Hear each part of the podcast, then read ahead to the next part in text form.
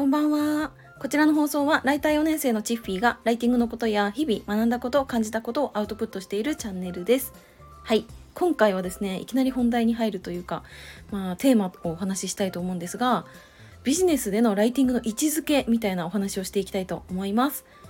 はい。あの、ライティングっていうと、まあ、誰でも文章を書けるよね、みたいな、そういう言葉をかけられることも多くって、その、目的が文章を書くこととして認識されることって多いなって最近感じるんですね。ただ、これってちょっと違うよなって思ったんで、まあ、どうしても語りたくなってしまったので、ここで語らせてください。はい。で、その前にお知らせです。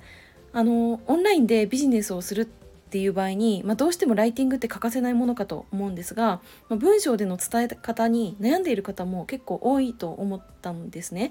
はい。なので、現在公式 LINE を開設しております。はい。概要欄にある公式 LINE の URL から LINE お友達追加していただけると、まあ、そこからセミナーにもご参加いただけるので、ぜひお友達になってください。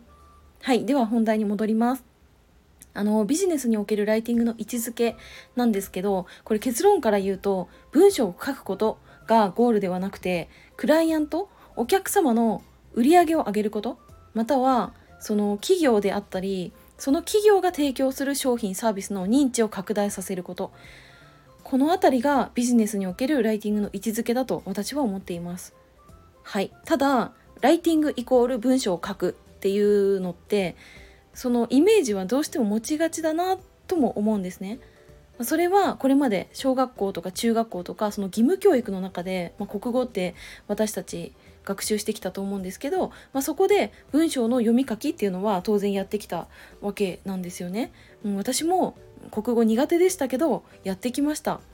はい、だからそのライティングは文章を書くことって思うのもまあ自然なのかなとは思うんですね。はいでもビジネス特にこのオンラインのビジネスっていう視点で見た時は本当にこの文章を書ければいいっていうことではないんですよね。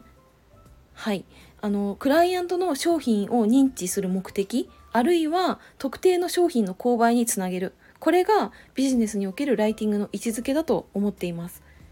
なのでいくら上手な文章とか読みやすい文章を書けたとしてもうーんその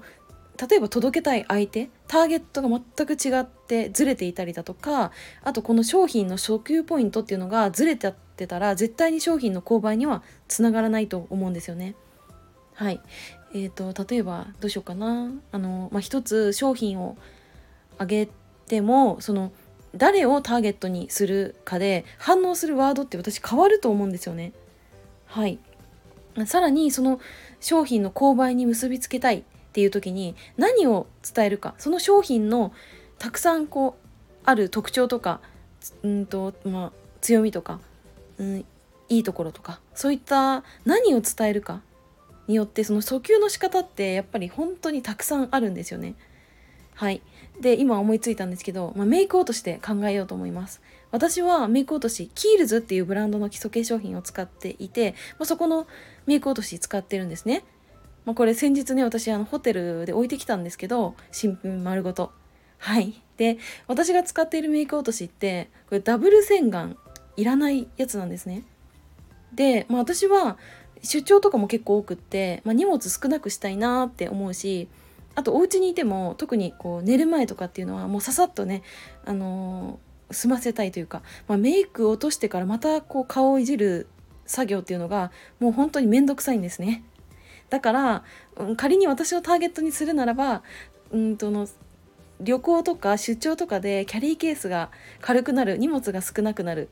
うん移動が楽になるとかあとはなんか疲れた日でも早く寝られるよとかなんかそういうワードがめちゃくちゃ響くんですねこのキールズの化粧品をもし買うとなると。だからこう誰に何をどう伝えるかっていうのはめちゃくちゃ大事になると私は思いました。はいでここまでその商品の認知とか購買につなげることがライティングっていうお話をしてきたんですけど、まあ、そのビジネスにおけるライティングっていうのは本当に文章を書くことではなくて認知拡大とか購買のための手段であると私は思っています。はいこうクライアントの売り上げを上げるための、まあ、一つの手段がライティングっていうのが正しいのかなって思いましたね。はいここまでいろいろライティングについて語ってきたんですけど、まあ、正直ねまだまだ語れるくらいなんですがもっと聞きたいなとかあのビジネスでライティングをもっともっと強化していきたいなっていう方はあのお話しする機会とあります。まあ、それはあの LINE 登録していただいた方限定になるんですけどあのぜひそういうお話ももっともっと深く聞きたいなっていう方はぜひお友達になってください。まだまだお友達少ないので。はい。というわけでこの辺で終わりたいと思います。はい、あ、まだ終わりません。あの、あと、最後に一ついいですか？あの、ちょっと詳細はまだお伝えできないんですけど、ハロウィン、10月31日、なんかやります。はい。めっちゃ雑なんですけど、まあ、ちょっと解禁になったら、まあ、LINE の方でも詳細のお知らせについては配信していこうと思います。はい。それでは今日も最後までお付き合いいただきありがとうございました。バイバーイ。